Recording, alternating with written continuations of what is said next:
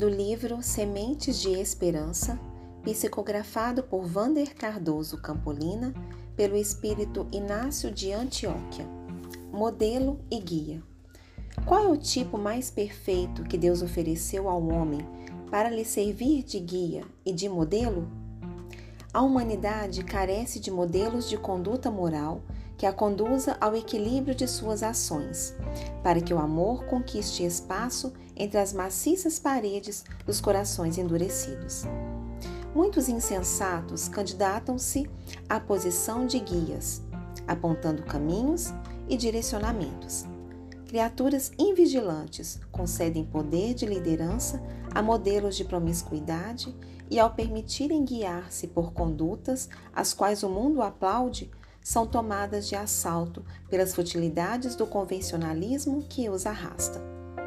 São cegos guiando cegos, até que ambos caiam no desfiladeiro do sofrimento, sendo a subida de volta ao cume sempre lenta e dolorosa.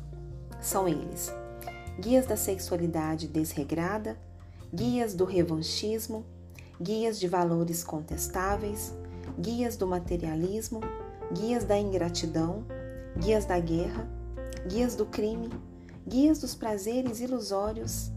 Não permitas a dominação de tuas forças íntimas, afinando-te com o mal que sempre escraviza e mina tuas energias, transformando-te em maquinário programável, anulando-te a vontade própria.